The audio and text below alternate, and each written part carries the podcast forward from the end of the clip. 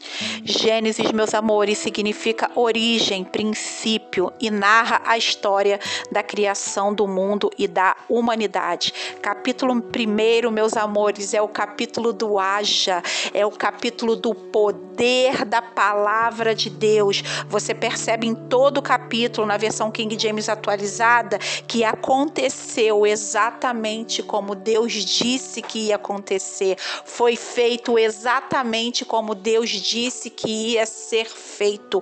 Isso é o poder da palavra de Deus, meus amores. Um haja que trouxe luz, um haja que trouxe firmamento, meus amores, um haja que trouxe vida para uma terra sem forma e vazia. E eu declaro na sua vida: haja em nome de Jesus.